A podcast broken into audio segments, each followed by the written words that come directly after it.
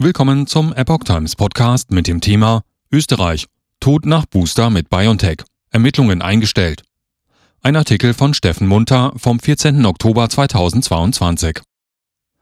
Der Tod eines 20-jährigen jungen Mannes nach einer Boosterimpfung mit dem BioNTech-Präparat hatte in der Steiermark die Staatsanwaltschaft beschäftigt. Der Fall um den Tod eines 20-Jährigen aus der Steiermark nach einer Corona-Booster-Impfung ist juristisch abgeschlossen. Die Staatsanwaltschaft Klagenfurt hat die Ermittlungen eingestellt. Dies bestätigte am Mittwoch, dem 12. Oktober, ein Behördensprecher der österreichischen Nachrichtenagentur APA auf Anfrage. Impfprobleme und Vorerkrankungen. Einer Meldung von OE24 nach sei der 20-Jährige schon zuvor herzkrank gewesen.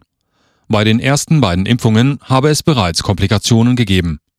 Aufgrund seines hohen Risikos hätte man den jungen Mann für eine Boosterimpfung zuvor stationär aufnehmen müssen, erklärte Staatsanwalt Markus Kitz. Allerdings habe der Mann weder die Komplikationen bei den beiden Corona-Impfungen noch seine Krankheit, bisherige Operationen und eine geplante gegenüber dem Impfarzt angegeben.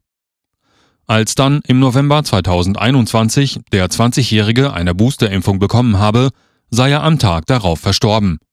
Staatsanwalt Kitz erklärte, dass man dem Impfarzt deshalb keinen Vorwurf machen könne. Kardiologe nach Obduktion hinzugezogen. Wie die österreichische Kronenzeitung bereits zuvor berichtet hatte, war der 20-Jährige nur wenige Stunden nach seiner Boosterinjektion mit dem BioNTech-Präparat zusammengebrochen und verstorben. Eine Obduktion wurde angeordnet und in der Gerichtsmedizin in Graz durchgeführt.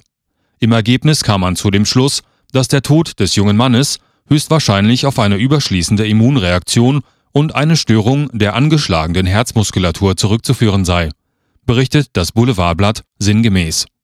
Im Fragebogen zur Impfung habe der 20-Jährige keine medizinische Vorgeschichte angegeben. Staatsanwalt Markus Kitz bestätigte zu diesem Zeitpunkt auf Anfrage, dass das Gutachten jedoch nicht abschließend geklärt habe, ob die dritte Impfung lege artis erfolgt sei, also nach den Regeln der Kunst.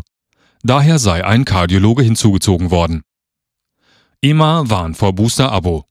Im Januar 2022 warnte die Europäische Arzneimittelagentur und Aufsichtsbehörden der Europäischen Union, kurz EMA, vor zu häufigen Boosterimpfungen gegen Covid-19.